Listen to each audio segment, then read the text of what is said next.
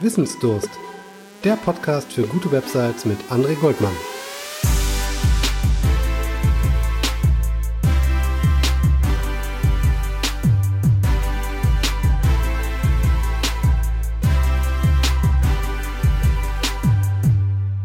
Einen wunderschönen guten Morgen, Mittag, Abend, wann auch immer du diesen Podcast eingeschaltet hast. Ich freue mich, dass du dabei bist. Es geht heute mal darum, warum automatisierte Tests für Websites nicht ausreichen und warum ich dieser Meinung bin. Ja, ähm, ein bisschen provokanter Titel natürlich für all die, die Software herstellen und solche Tests eben anbieten oder eben auch für ähm, Softwareentwickler, die über Unit-Tests eben ihre Funktion durchtesten. Ähm, das ist auch alles schön und gut und das hat auch alles seine Daseinsberechtigung.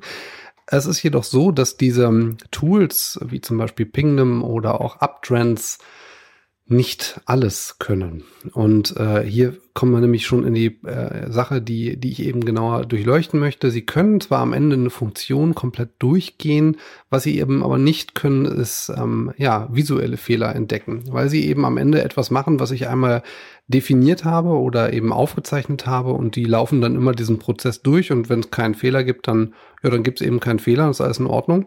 Das Problem ist an der Stelle eben nur, dass sie nicht darauf achten, wie diese Funktionalität eben läuft, sondern sie achten nur generell darum, dass sie eben läuft.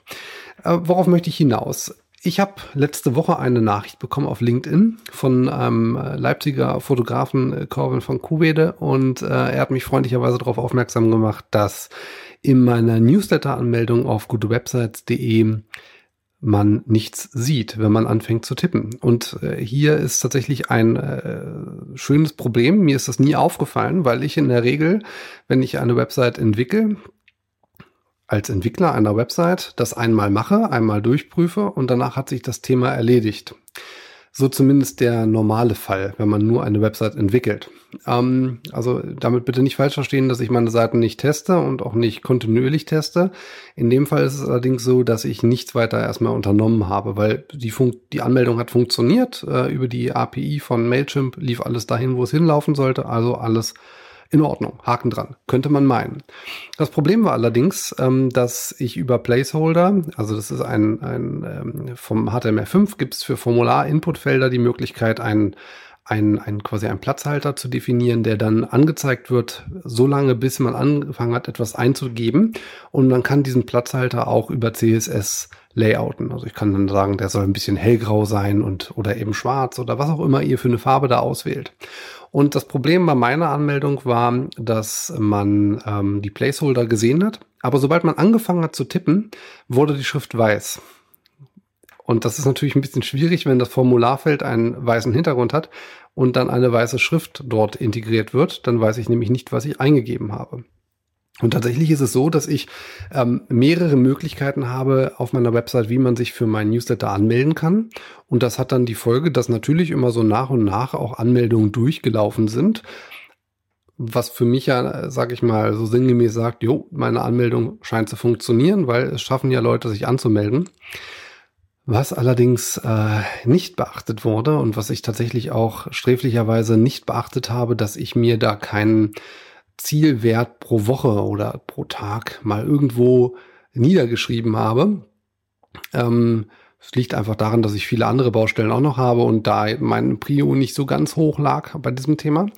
Ähm, und das hat eben dazu geführt, dass ich ein sehr, sehr stark integriertes Element habe auf meiner Website, was nicht funktionieren kann. Oder mit einer hohen Wahrscheinlichkeit nicht benutzt wird. Vielleicht schon benutzt wird, aber eben nicht vollständig ausgeführt wird. Wenn ich jetzt aber so ein Tool wie Pingdom oder wie Uptrends einmal installiert habe und sage, okay, ich habe das jetzt einmal konfiguriert, ich gehe jetzt hier durch, ähm, stelle meine Software, in dem Fall jetzt Pingdom bei mir, äh, so ein, dass das Formular einmal am Tag oder mehrfach am Tag geprüft wird, dann macht das das dieses Tool auch. Also das geht dann durch, füllt einen Namen ein, füllt auch eine E-Mail-Adresse aus, äh, klickt bei Datenschutz auf OK und klickt dann auf den Absenden-Button oder Abonnieren-Button und solange diese Funktion dann durchläuft, kriege ich keine Meldung, weil es scheint ja technisch zu funktionieren. Diese Software hinterfragt aber nicht, ob man das, was man dort eingibt, lesen kann. Und das ist natürlich für so eine Funktion wie eine E-Mail-Anmeldefunktion ja essentiell. Aber wenn das nicht, wenn ich nicht lese, was ich eingebe, dann oder nicht erkennen kann, dann weiß ich nicht mal, ob ich einen Tippfehler gemacht habe. Am Ende werde ich es nicht ausfüllen. Ja, und das ist eben natürlich schon ein großes Problem, wenn ich eben E-Mails verschicken möchte. Und das ist eben der Ansatz, den ich eben in meinem Titel eben auch so äh, definiert habe. Automatisierte Tests sind schön, aber ich muss die Sachen, die ich mache, auch ähm, regelmäßig von Hand prüfen. Das, äh, auch da mag der eine oder andere jetzt wieder sein, oh, das mag vielleicht bei einer kleinen Website funktionieren, bei einer großen Website, da wird das aber problematisch. Keine Angst, auch dafür habe ich Lösungen natürlich mit in diesem Podcast, weil sonst bräuchtest du ihn nicht hören. Ähm, es ist so, dass ich vielleicht mal ganz kurz dazu, wie es zu dem Fehler gekommen ist. Ich habe ähm, die Funktion natürlich nicht so gebaut, dass ich eine weiße Schrift ähm, als äh, Input habe, sondern ich hatte natürlich ähm, das mal so eingestellt, wie es auch sein musste. Ich habe allerdings im Nachgang habe ich ein anderes ähm, Formular integriert, wo ich eben äh, keinen weißen Hintergrund in den Inputfeldern hatte, sondern eher einen dunklen und dort wollte ich einen weißen, eine weiße Schriftfarbe haben. Ja, und dann habe ich da den Fehler gemacht, dass ich eben übers CSS nicht nur dieses eine Formular angesprochen habe, sondern eben leider eben auch die ganzen Newsletter-Anmeldeformulare. Und ja, somit kam ich zu diesem Problem. Da ich aber selber mich selten für meinen eigenen Newsletter anmelde, habe ich dieses, dieses diesen Fehler nicht feststellen können, weil ich natürlich nur das neu entwickelte Formular dann nochmal geprüft habe. Das heißt, am Ende müsste ich eigentlich jedes Mal, wenn ich ein Formular durchgehe, auch alle anderen Formulare testen. Das ist natürlich auch nicht wirklich sinnvoll sinnvoll schon, aber eben nicht praktikabel, weil je nachdem, wie viele Formulare ihr habt, kann das dann schon mal eine Weile dauern. Deswegen möchte ich jetzt hier eine Möglichkeit vorstellen, wie ihr das zumindest mal umgehen könnt, solange es keine Auffälligkeiten gibt. Und zwar ähm, habe ich mir jetzt in, im Anschluss, nachdem ich natürlich diesen Bug sofort gefixt habe, ähm, überlegt, okay, wie kriege ich es denn jetzt hin, dass ich in Zukunft über solche Fehler nicht von Bekannten ähm, aufmerksam gemacht werden muss, weil das ist natürlich jemand, der sich hinstellt und sagt, ich mache gute Websites. Ganz ehrlich, das ist peinlich, das muss, das muss laufen.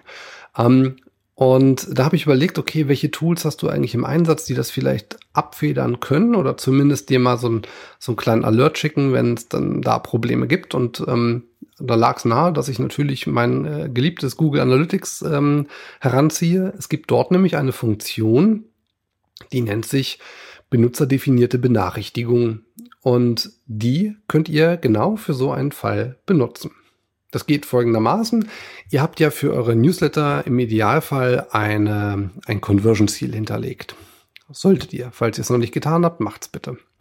Und sobald ihr dieses Ziel einmal angelegt habt, habt ihr ja zumindest mal nach einiger Zeit, je nachdem wie viel Traffic ihr habt, ähm, einen gewissen ja, Minimumsatz, wo ihr sagt, okay, in der Woche habe ich meinetwegen durchschnittlich immer mindestens fünf Newsletter-Anmeldungen oder auch zehn. Die Zahl ist vollkommen variabel, je nachdem, wie eure Website eben performt. Wenn ihr sagt, ihr habt nur zwei, dann eben nur zwei. Vollkommen okay. So, und dieser Minimum-Durchschnittswert, den könnt ihr wiederum in den benutzerdefinierten Benachrichtigungen hinterlegen und sagen, schick mir bitte immer dann eine E-Mail, entweder täglich oder wöchentlich oder monatlich, wenn meine Zielconversion Rate des Vorhabens Newsletter-Anmeldung unter den Schwellenwert, ja, eben die von euch definierte Zahl rutscht. Und dann kriege ich immer dann, wenn ich eben diese Zahl nicht erreiche, eine entsprechende E-Mail mit dem Hinweis, dass eben hier äh, ein Problem vorliegt. Nicht in der, in der Technik und auch nicht in der Optik, sondern eben, dass dieser Wert nicht erreicht wurde. Ja, und wenn ich diese E-Mail erhalten habe, dann weiß ich natürlich auch, okay, hier scheint irgendwas nicht zu funktionieren, entweder technisch oder auch optisch. Und dann kann ich mich um dieses Problem eben kümmern und äh, äh schauen, woran es denn liegt. Und das ist eben für mich die Prophylaxe an der Stelle. Ich habe eben ein Tool, was mir zumindest mal ähm, nicht die Funktion durchprüft, aber auf Hand, anhand von Daten mir anzeigt, wenn es denn Probleme gibt, ähm, egal in welcher Form. Natürlich muss ich dann auch wieder händisch drüber schauen äh, und die Funktion einmal komplett durchgehen, um eben über Schwachstellen aufmerksam zu werden, die vielleicht sich irgendwie im Laufe der Entwicklung eingeschlichen haben oder ein Plugin-Update bei WordPress hat irgendwas, eine Funktion komplett verändert oder da kam irgendeine dazu und dann wurden die Einstellungen verschoben. Es gibt ja die wildesten Dinge, die da irgendwie passieren können, die auch nicht vorhersehbar sind. Und da hilft euch eben diese benutzerdefinierte Benachrichtigung in Google Analytics wunderbar, um eben diese technisch einwandfrei funktionierenden, aber optisch nicht bedienbaren Dinge zu prüfen.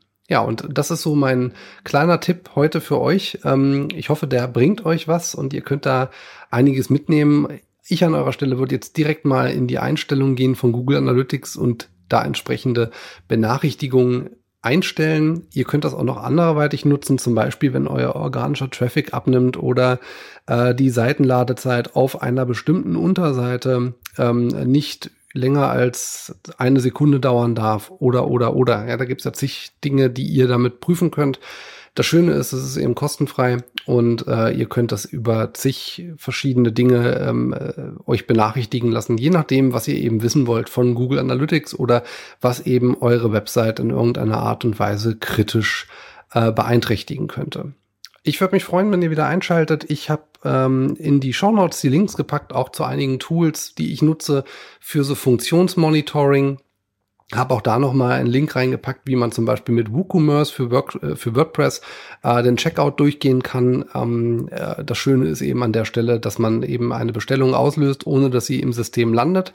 Was immer das Problem ist bei solchen Funktionsmonitoring-Tools, die lösen eben das komplett aus und am Ende landet irgendwie was in irgendeinem Datensatz drin und das muss man natürlich irgendwie umgehen.